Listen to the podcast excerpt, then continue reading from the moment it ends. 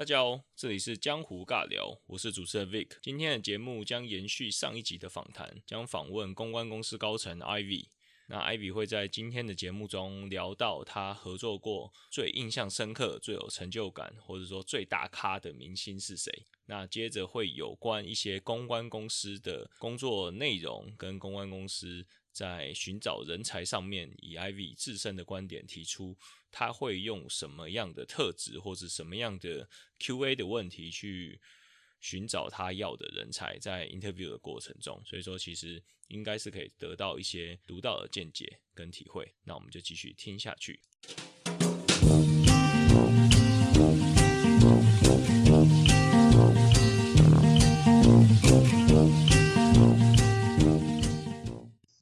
那你从业这么久，有没有什么特别有成就感的经验，或者说让你特别印象深刻的事情？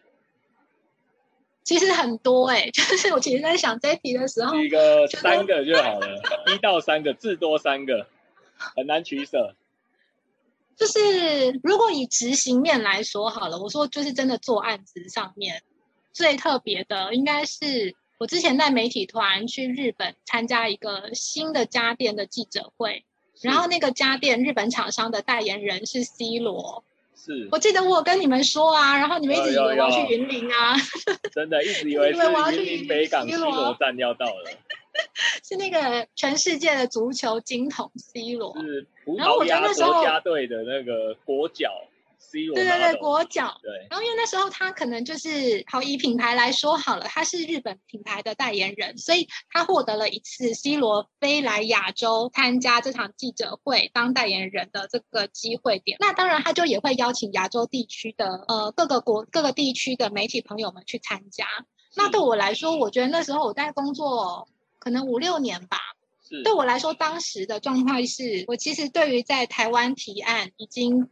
呃，有一些些经验了，但当然面对新客户，那个时候还是蛮容易紧张，或者是会会就是还是有点紧张，但是基本上已经可以准备好了。但当时对我来说的是，他们在那场记者会之前，其实需要各个国家的公关公司去日本提案。那对我来说，是我第一次要一个人出国去日本，用英文全程提案。这对我来说是哦，那次那一次只有你一个人去哦，对，只有我一个人。然后我代表，蛮那个的。对对对，我跟台湾的分公司对，然后我们去那边，然后我要做英文的 presentation。对。那对我来说，那一次算是我自己对自己信心有非常大提升的一个一场战役吧。就对我个人来讲，对。然后可能提完案了之后的隔几个月，我们就真的带台湾的媒体，也是我一个人带大概四家媒体吧。其实以媒体型来说，以业界媒体型来说，这个是算人数少的。越多的，我们也曾经带过一二十个人出国。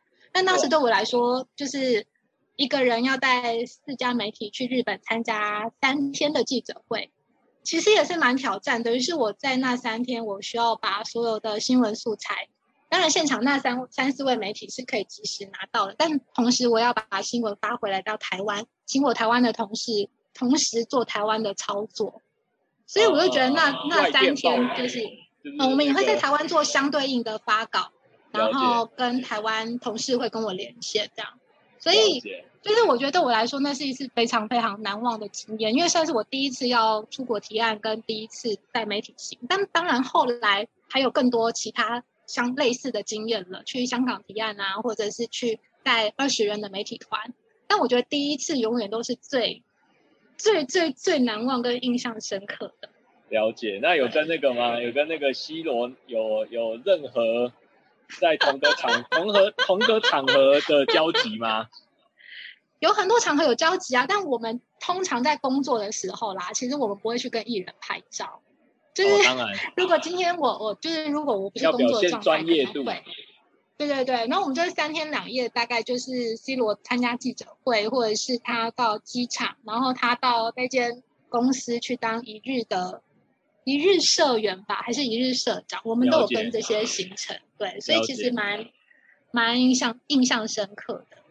哦，你讲到这个，我突然想到，你你是不是有跟我讲过，你要跟那个志玲姐姐也是有交流交手过这样子？有这种合作过？志玲姐姐没有啦，她是我人生的一个梦幻名单之一。哦哦，所以上一次那个 志玲姐姐没有，那个是巧遇还是偶遇？是不是真正的跟她有合作就对了？没有没有，还没有跟机会跟志玲姐姐，非常期待有机会可以跟她合作。哦，了解了解，哇，这个真的是国国际最 top 的那个运动员。哎，可是为什么这种国外品牌？因为呃，好，譬如说像外商，他们都是怎么样操作这一块？假设随便举例啊，Nike 还是用 Nike 当例子，那 Nike 的台湾台湾公司就台湾分公司，它应该只会管所谓的台湾的行销事务吧？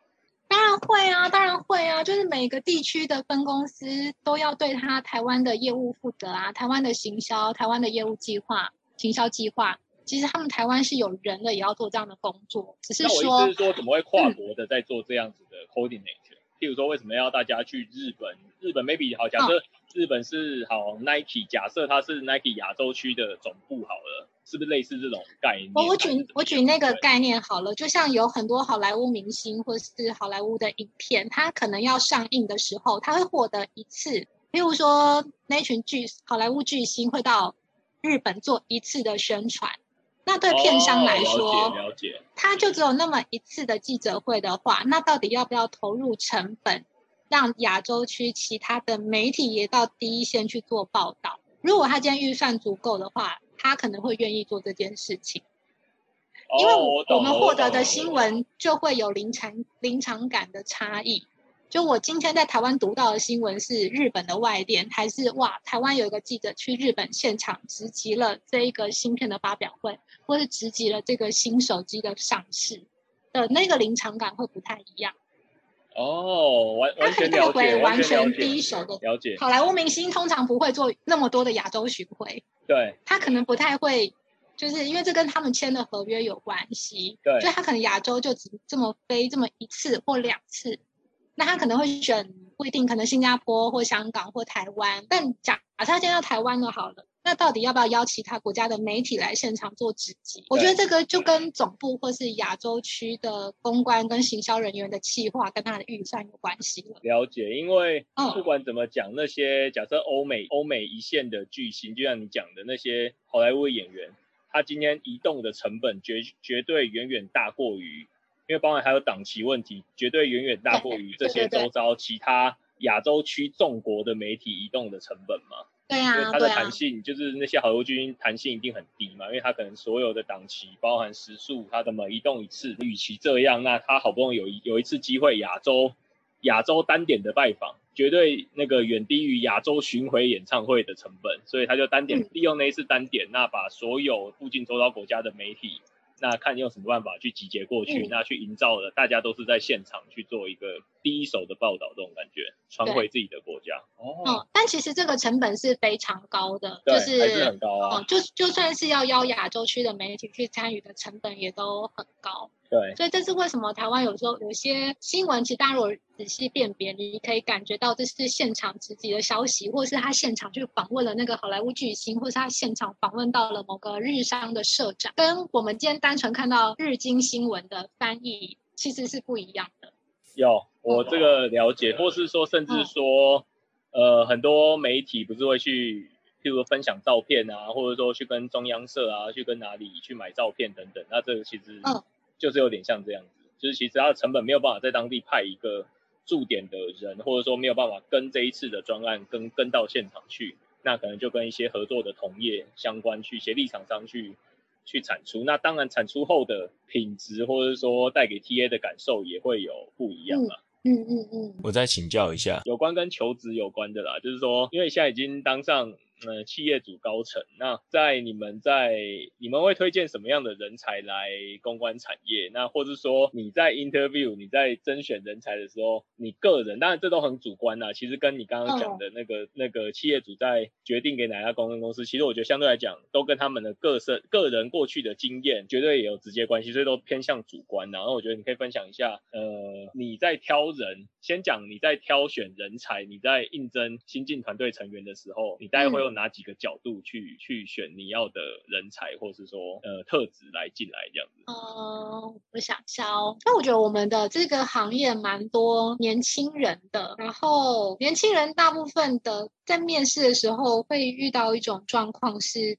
他们的答案长得很像 哦，可能都是那个对，就是那种罐头答案。对对对对对，那我我自己是觉得跟新鲜人还有跟有经验的人在面试上的基本上就有很大的不同了。然后在新鲜人对在新鲜人这一块，其实我们蛮看重他够够不够了解自己，以及那些罐头回答 尽量不要出现，就是把缺点讲成优点啊，然后。我是一个完美主义者啊，我习惯在团体里面担任沟通协调的角色。这种其实没有太大的突出点，就是不太知道，没有记忆点，对，没有记忆点。对你今天应征了有三五个人，可是每就其中三个人都讲这个答案，其实在你脑海中一点记忆点都没有。对，但我觉得那些网络上面的可以参考，但是年轻人还是要回到你够够不够了解自己，跟你有没有认识这个工作内容。够不够了解自己这个很难呢，就是因为起码在聊。在分享你自己的时候是有记忆点的，就不是像我们刚刚谈到那怎么样去 promote 或是包装自己的特质？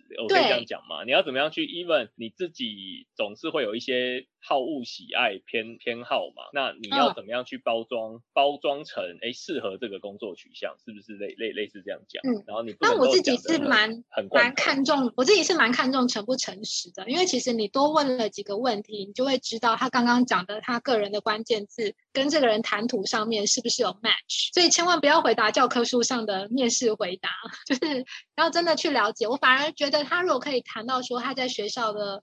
跟同学的合作上面遇到了什么状况，跟怎么解决？你在打工的时候，不管你是做劳力的工作，或者是实习的工作，你如何面对问题跟解决问题的过程，跟你的收获是什么？我觉得这个比较有价值。就比起谈说哦，我是一个很棒的人，我是一个活泼外向，我很。吃苦耐劳这种，我觉得那都是呃那种宣誓。比起你谈你实际的经验值，我觉得实际经验值来的有效。这个蛮有道理的。过往一定难免一定有很多求学求职很多面试的过程嘛。那对，其实往往过去没有机会站在所谓面试官的角度，因为你没有机会坐到面试官那个位置，那你往往就你你不知道面试官的角度是什么，那你就觉得啊，我自己答得很爽，就我那个那个那个答题没有破绽啊，那个答题你看我怎么圆都圆得回来啊，那可是偏偏假设像艾比这种面试官，那其实在面试官角度看，其实是你没有记忆点，你答的你答的很好，完美无缺，可是 anyway 你没有记忆点，那你或许你拿你。切身自己有真正有实做过的经验拿出来分享，诶，那个东西是很独特性的，而且是只属于你自己的。那假设那个东西又有很绝高的真实性，或者是说里面的内容其实是是很栩栩如生，那最后也有一个好的结果，那其实嗯，往往会让面试官有很很强的深刻的对你这个人有印象这种。那你有没有什么那个必问的问题之类的？我通常会问，呃，可能他觉得自己身上的关键字是什么？关键字哦，还是一句话？关键字也太难了，关键字几个字嘛？有限定几？哦，有有限定几个几个词是不是？关键字是词的意思吗？都行，开放题。哦，开放，你要词，你要句，反正大概就是简短的，能够让对方掌握到你的重点，你的人格特质的重点是什么？这样子。对。那那那通常。通常我想知道被面试的人都怎么回答，这不容易啊。其实其实这题不难啊，它其实换个方式，可能就是你的优点是什么，你的缺点是什么，你做过最棒的事情是什么，你的过去的人生最最有成就感是是什么？对，可是你换一个词。对，可是你现在已经第一个，你已经先浓缩到就是要很简短，所以我觉得如果是我回答，我应该先给你两三个词 或字，就是先锁定的，先回答你的问题嘛，就是你问我这个 Q，那我当然先。回答两三个词或字。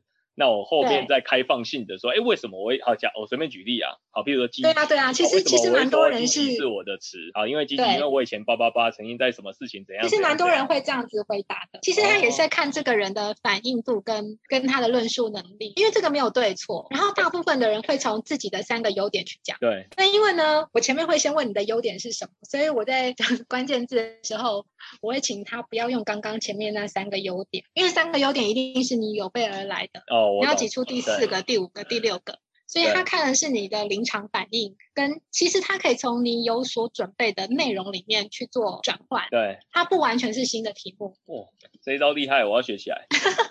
而且重点是还要在优点之后再问，就而且还跟他讲都不能重复。哎，这招厉害哎。嗯，哦，我通常也会问缺点，我通常也会问缺点。是什么？然后不要不要不喜欢啦，我自己不喜欢听到很很八股的缺点，对罐头缺点，什么什么很挑剔啊，追求完美什么什么这些的。对，这个这个实在是太多人回答了，他完全无法参考。所以我觉得不如就是就是很真实的反映自己的缺点是什么，因为我觉得所有事情都一体两面。你你可以，因为我觉得面前的这个面试官也是你以后要合作的合作的主管，对。然后他在面试你，其实你也在面试他。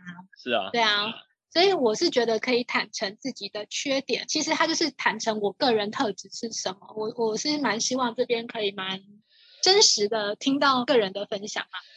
这个这个蛮险的，我是说这个当然大家都希望真实，可是这个缺点，这个往往要好，要是我今天是被被面谈到问到这个，我当然还是会想办法把它，当然我不会用罐头式的回答，可是我可能就会讲比较呃原本是一个弱点，可是我把它想讲的，哎，我可能正在改进，或是我已经快进入到改进完成的路上了，我可能过去在我去年前年有碰到这个问题，那可能嗯。经过我一年的怎么样？那现在已经逐渐康复了，或者说怎么样？我大概可能会用这种角度，因为好像一开始你直接讲好，比如说我很懒惰，或者说我我就是那个不不不喜欢呃好不喜欢工作时间太长啊，或或怎样去界定也是感觉好像当场就会被贴标签。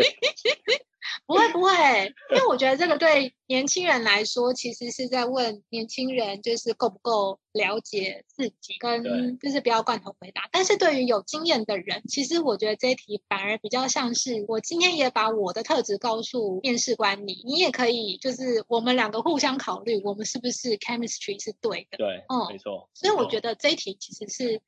呃，蛮蛮看这个人怎么回答，然后我觉得是双方面试的一个交流。对，哇，所以真的真的，你就是一定会，反正大概就是一定会问优点、缺点啊，然后包含一些三个关键字。我觉得这个讲的蛮有逻辑，不然我以前就以前你看那个网络上的那个，就是那些那些面试大全，对，面试大全啊，在分享啊，哪些能回答，哪些不能回答，要怎么回答。那确实，我一直在想说，干嘛要问说什么你的优缺点？我想说。你问优缺点，你怎么样？感觉对方也不会真的很真实跟你讲。哎，你说真的讲的这种毫不保留那种讲的很真实，其实你听的你可能真的也不会录取他。所以他怎么讲那个案例很重要，就是他可能真的有一个很差、很糟糕的经验，但是他现在回头看那个经验，他有什么样子的 learning？对，我觉得这个是转换点，就发生那个错就错了，没有关系。但你现在怎么看那件事？然后我通常会多问一题是：那如果让那件事情再重来一次，你会怎么做？哇哦！然后这个就是看他会不会生出第二个或第三个方法。但我也遇过，就是面试者说他还是会用当时那个方式做，呃，懂吗？其实是要看他在这个中间有没有一些 learning 或是修正的可能性。对，嗯，对啊。哇，这个，但这是我自己喜欢问的问题啦，所以我觉得这个蛮蛮主观的。哦，那这样子，呃，你觉得通常什么样人格特质比较适合这个公关产业？我觉得真的是要蛮蛮喜欢接受挑战的个性。跟拥有很多好奇心吧，你会很好奇，想要知道，想要去发掘很多新的趋势啊，新的做法，新的各式各样的可能性，对。然后也要能够够，我们最近会在公司会讲一个字叫自我自我觉察的能力，就是你要让你的脑袋的那个作业系统，就是可以不断不断的升级。这种特质就是要蛮能够自我精进的，我觉得就会很适合我们 PR 的产业。哦，这个是有点像是说你在好硬实力上面，譬如说今天有一个新的词汇、新的媒体的的的的趋势或者潮流或者新的字眼，譬如 IOT 啊什么什么的，你就要自己在 hard code 这边，你就要自己去学习新的东西。毕竟呢，就是名词解释，然后到了产业面怎么样应用。那在 soft soft core 这边，你可能你要自己在软实力上面沟通的技巧、表达技巧，对上对下，甚至你刚刚讲心境的转换，碰到挫折、碰到好的提案、坏的提案、好的结果、坏的结果，那你你心情一定会波动嘛，短时间内难免会波动嘛。那当这个时间一放大了，譬如说假设转换到第二个天，第二个睡觉之后眼睛又睁开来之后，你怎么样在这上面自我觉察的软实力上面成长？对对，哇，这个真的是不容易。可是我觉得每个行业、每个行业、每个行业，其实你要能够一直坚持，甚至。就是好讲比较粗俗，就是往上爬的话，其实你这些能力就绝对都要具备了。就是上位者一定都有这些能力啊，就是特质啊，EQ 啊，好的情绪智商，对啊，好 EQ 在各个行业都很受用，都受欢迎啊。所以我觉得这个应该是每个人到每个行业都都蛮需要的。那你们会这样听起来，你们会挑科系吗？看起来是科系上面其实没有绝对的，嗯，没有没有科系，对不对？那有那种。大家会以为好像有那种电机施工的去吗？之前我记得有有土木的学生吧。其实我们常，我觉得是我真的觉得没有科系之分啦。因为你看刚刚问的那些问题，跟你对新闻这个圈子，对对，你对你对新闻圈跟做案子、跟做团体的活动、做企划这些事情有没有热忱或是热血，跟你有没有想要追求自我挑战？我觉得他对科系没有绝对的限制。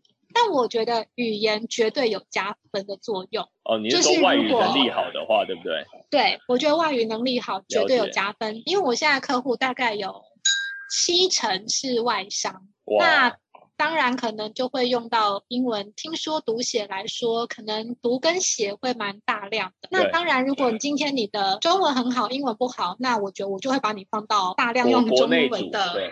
对对对对对对，那如果你今天英文好，你可能中英文你都可以双七。所以我觉得语言确实是可以打开一个人，你的选项会更多。然后我我真的觉得语言会是一个蛮加分的关键嘛。哎，我还我还没有意会到说你们用语言用的很重哎，我原本还没有这样意会到，因为想说你们大多数会是本土的客人，可是因为是外商，就是你们好，even 是台湾本土的外商分公司，我相信主要沟通就是那些简报内容或者是文书的。沟通应该是外文为主啦，因为它也也方便让你们的客户直接传递到到他们的母公司。客户有时候直接给我们总部的文件就都是全英文啊，或是来函照登，直接来函照登。跟国外的对，嗯，跟国外的 agency 一起扣也是英文啊。有时候康扣也都是国外各家 agency 一起，所以你英文如果不好或你没有把握，就也不会被放到需要用英文的 team。我觉得在未来啊，就下一个时代，真的是英文很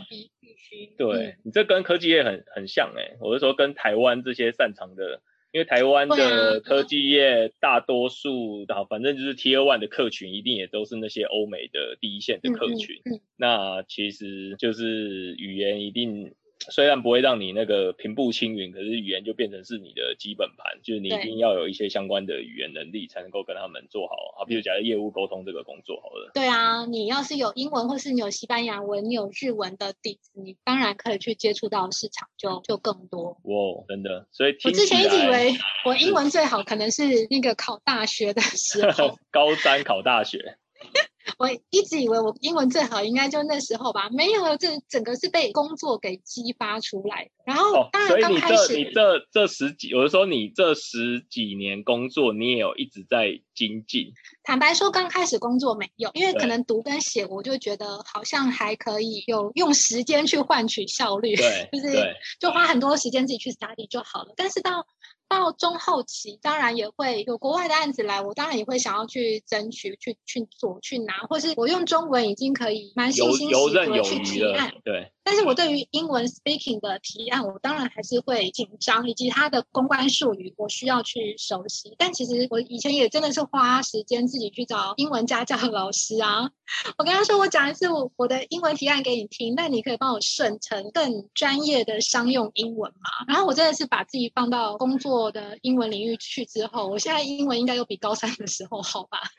哇，你 你你也有。因为其实你刚刚在讲那个是我，可能是我这几年我一直有在精进的，就我所以没想到大家都有在都都有，这叫做自我察觉。因为确实你就觉得说，这真的这是自我要求的，因为公司也没有付给我什么语言学习的赞助啊，什么没有，这真的是我自己想要把这件事情给做到比较踏实吧。对我来说，就是因为对你也有帮助啊，没错啊，对我也可以就是更有自信，对习惯的你知道日常用语去讲，但我就想要。挑战，让自己表现的再专业一点点。就是我希望可以找英文老师帮我顺我更好的英文口说，以及我要带团队去打仗的话，我要可以帮他们一起说服客户。那我势必不要让语言变成我的弱点。就是，所以我就觉得这真的是，呃，工作之后吧，这真的也是我我自己给我自己的挑战。其实我主管老板也没有叫我去念英文。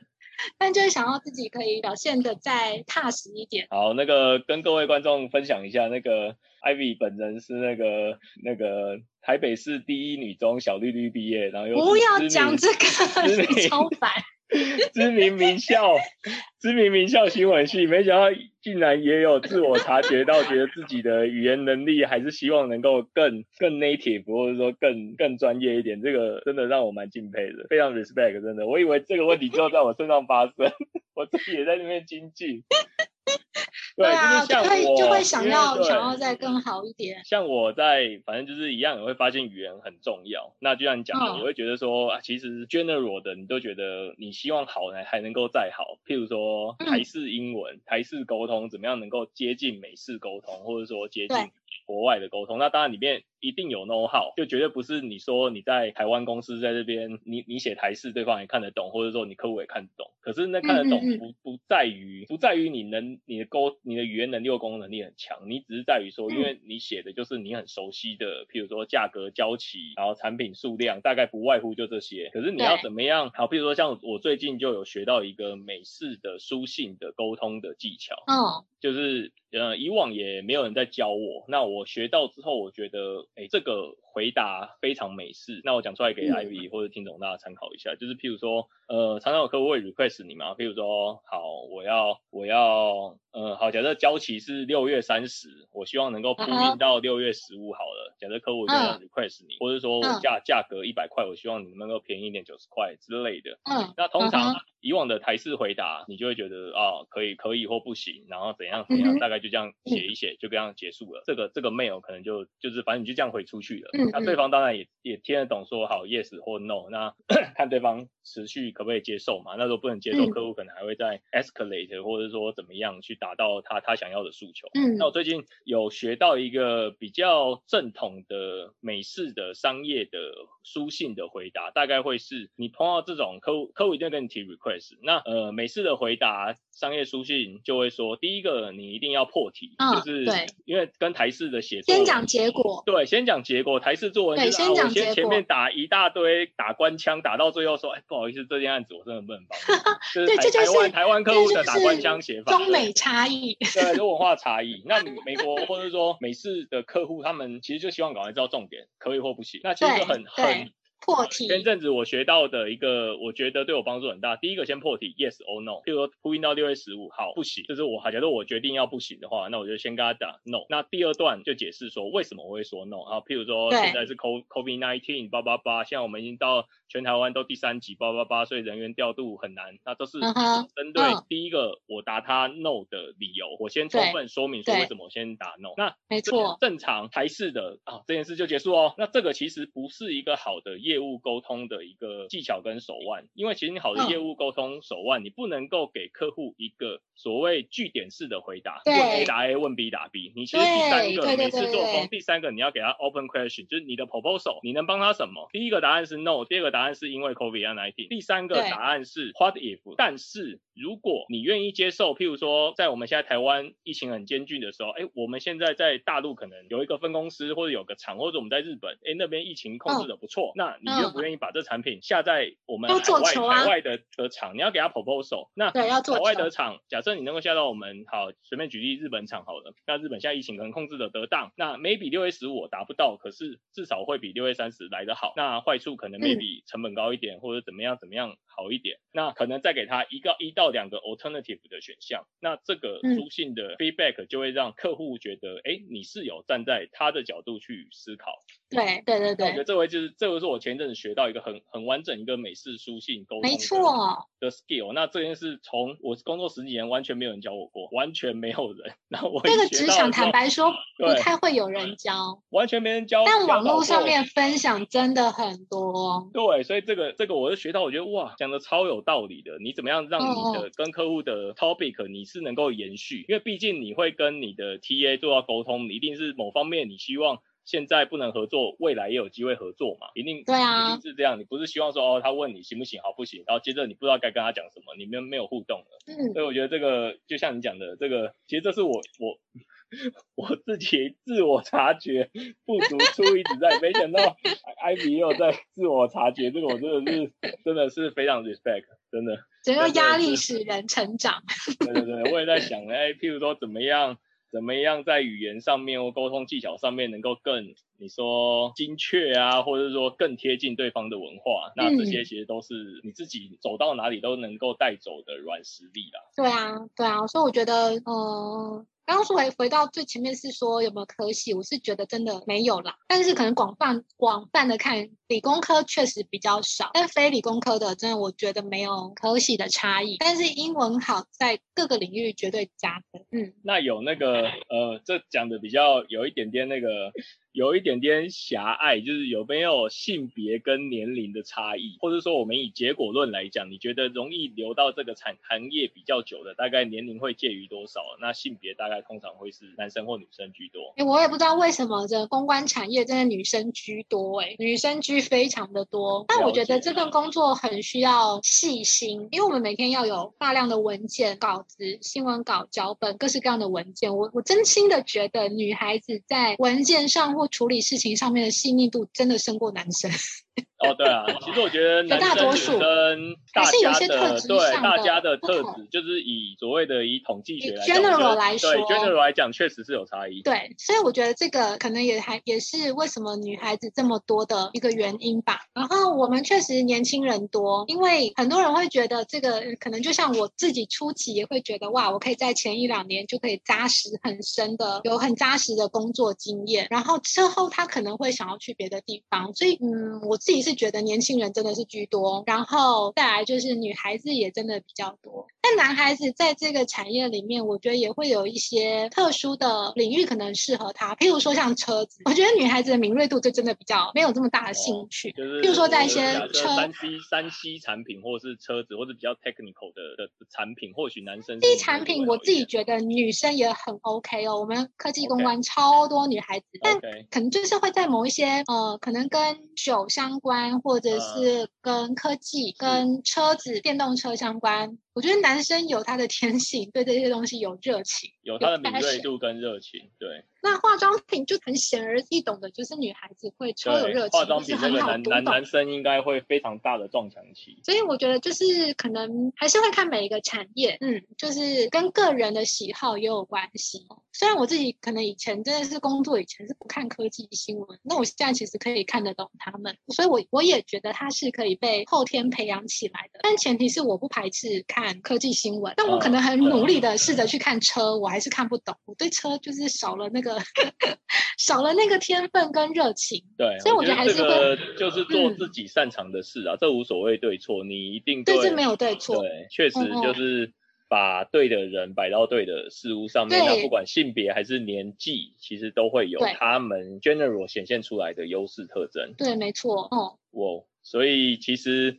呃，那再让你回去当年那个刚毕业的那个 Ivy，嗯，你会有什么样的对于产业面，你会有什么样的选选择？还是说，哎，其实也还是处之泰然，就觉得很很满意这一路走来自己软实力或硬实力上面的成长？我其实蛮现在回头看，也觉得觉得自己有选对适合我的特质发展的吧。对，没错。我现在回头看，但你要问我刚。工作的一两年，问我有没有选对，我心中是满头问号。哦，这很正常啊，这很这很正常。在前面 一两年，我觉得任何人就是呃，真的是满头问号。对，该怎么讲？我觉得在在在你对一件事情的掌握度还不够，甚至说你还没有很完整的上手，其实你一定会多多少少会怀疑自己，因为在那个过程中一定是有大大小挫折，或者说有不断的一些新的挑战，那你当然一定会怀疑自己，自己是不是。不适合，自己是不是觉得不够快，自己是不是哪些判断为什么不能够像前辈一样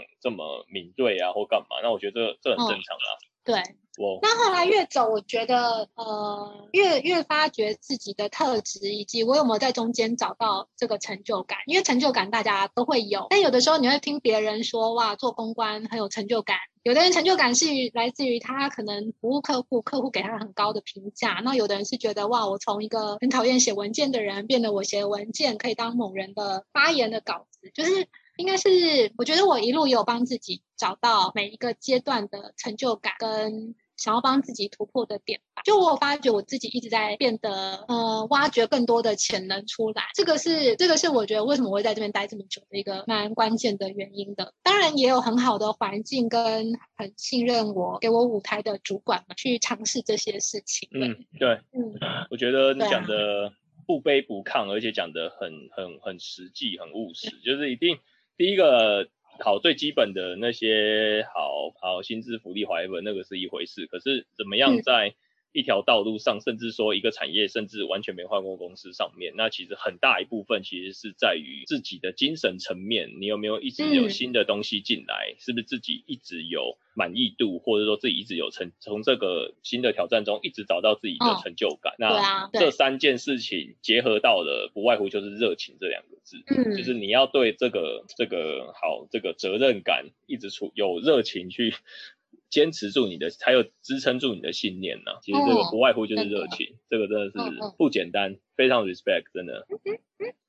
好，Anyway，接近尾声，我再请教一下，就是现在疫情嘛，COVID-19，那呃，其实。很久了，我说从二零二零年开始到现在，那你觉得就你观察，你怎么第一个目前这个疫情对你们整个产业的改变是什么？在过去这一年半，那接着是假设这个产业，呃，假设这个疫情一直到我相信打完疫苗，maybe 要到二零二二年，整个譬如说整个环境才会完全抛开疫情的影响啦。那你觉得去年到今年，那你们会做什么样的调整，或是你看到什么样的改变吗？疫情的影响？嗯。我觉得就实际面来说，只要是疫情高峰，我们现在是在家工作的，然后也因为三级警戒的关系，所以现在实体活动办不了。所以非常实际的是，实体的记者会没有了，然后客户们的预算会现在去保守，就是对，先 hold 住，再看看怎么做。我觉得很多人都是这个状态。他不一定是没有预算，而是先 hold 住。但有一些可能真的是预算立刻砍，可能立刻裁员，立刻立刻解锁。就是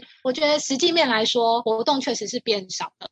再来就是转线上，就是如果他原本就有这笔规划了，可能转线上的沟通。对。然后这是实际面，但就是以长远来看，我觉得会越来越数位化是绝对的啊。就是我们的工作也要可以开始接受这种因为疫情的不稳定性，我们可以弹性的在家工作跟在公司。工作，或是以后可能是混合的，我觉得是混合办公的一个新的形态。再来是人们还是有。沟通的需要啊，我在家我还是要看新闻，我还是会划手机，我还是会接受这些薪资，然后去了解我要买什么，我需要什么，我怎么去呃，就是规划我新的呃疫情后疫情时代的生活。所以其实沟通的需要还是存在着，只是它现在正在滚动当中。所以对我们来说，我们现在可能要去发想的或是观察的是，接下来人们的生活形态或沟通形态会有什么改变？那我给客户的的计划或是提案。就会因应这样的改变而会有调整。那这个是我以前没有过的经验。就算我很熟悉呃媒体或记者好了，我也要因为新的环境改变去给客户新的建议。所以它是什么，我现在还不是很确定。但我们必须要一直持续的观察，对啊。所以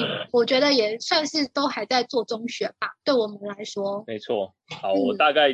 大概理解到，就是当然因为疫情，我相信很多实体活动办不，就是无法举办。那当然企业主一定会保，对他们预算上面一定会保守啦。那二方面，其实线上活动肯定能够相对他们直觉都会觉得节省到很多实体活动的成本嘛。那这是一个现实在发生的事情。那第二个是说，像你们现在在办实体活动跟所谓线上活动，其实就我这个 work from 一阵子，我觉得其实线上活动。大家也还在适应中，说实在也还烧不到痒处，因为大家也还在这两个中间逐渐的适应跟循环。那你会不会觉得线上活动其实办下来效果没有当初来的想象中来的好？如果是这种透过网络的这些线上的的一些专案活动的话，其实应该说，就算没有疫情的话，本来我们的沟通就已经慢慢往线上靠拢。对，只是因为疫情的，就是立刻立刻大家加速，马上就要线上直接直接够。它是加速跟马上跟淘汰了一些传统的产业。对，所以。所以我觉得它没有说效果变不好，或者是效果绝对的好，而是大家也都还在尝试。现在电商非常的热卖啊，对对，所以现在导购也非常的强。可能以前在上个 generation 可能是电视购物吧，但是现在可能是线上。所以我相信导购，我相信线上的导购。导购对业配导购，它可能是下一个趋势，折扣或是对 KOL 的影音的示范，或是在影片上面卖东西等等的，我觉得它会是新的，我觉得会有一波新的汰换的趋势出来。对，但其实中间还是有分众需求的，因为像我们我们这个 七年级生，我们可能还是在飞。Facebook、IG 上面、YouTube 上面活动的，但是全新的 Z 世代是完全的 IG 跟 TikTok。对，那你看我们的爸妈，我正想讲抖音，对。看我们的爸妈们还是守在电视前，所以它也关系到你的产品，你的 TA 是谁，然后他在疫情的后疫情时代里面，他的行为是什么？你怎么去接触到他们，跟有没有用到对的管道？所以不完全的往数位化。如果你要跟我妈那种就是 菜篮族沟通，你可能要透过一些电视节目，或者是我妈会接触到的管道。对，所以他还是蛮看这个产品的 TA 群，就是他的利益关系人是谁，再去做下一步的规划的。嗯，哇，真的是这样。那那这样会不会某种层面会不会担心说，呃，假设未来这些活动都转往线上好了，那当然这个案子企业主愿意花的钱，他们可能就会。更斤斤计较，或是更更在刀口，等于是说他们投注在这个行销上面的成本，他们是不是就会去打折扣？你你懂我意思吗？我觉得会有，会，我觉得不可否认，绝对会有这种状况。对，嗯，就是绝对会有，而且这波疫情应该也让一些可能体质本来就有一点中小企业，应该服务业都很难受了这一波疫情。对对对对，我觉得大家都会蛮难受的，所以说现在我们的客户们可能确实真的有人本来今年很想要大做的，他可能现在趋于保守，但也有很多人可能是觉得，哎，他上网或是上了数位之后，他尝到了甜头，他想要再多施一点力道试试看。可能都会有，但当然也看我们怎么给客户新的 idea 去刺激他。就是对我们来说，可能我们要去刺激客户感，在这一波疫情里面去做一些新的尝试。了解，哇，不简单，挑战接踵而来。那当然，你们的东西 是很求新求变的。那我感觉就是一直在浪头上去抓住新的趋势潮流是怎么样。所以我觉得其实这个技能。不管在 各个行业，各个等于是一直在训练、培养你对事物的敏锐度啦。所以我觉得，不管在对你的人格特质，都是一个很、很、很加分的一个历练呢。我觉得。对啊，我都说我真的觉得我很像做过几百份的工作，虽然我履历上看起来就是一个。但真的是跟这些大大小小的公司啊、企业啊，然后不同的部门啊、窗口，也跟不同的很多年轻世代同事沟通，就是很像木木曜四超玩台资源，每天都做一份新的工作的感觉。对他们那个很累然后那个真累，就是这份工作好玩又累又好玩的地方吧。你们现在的团队有多少人啊？像你们？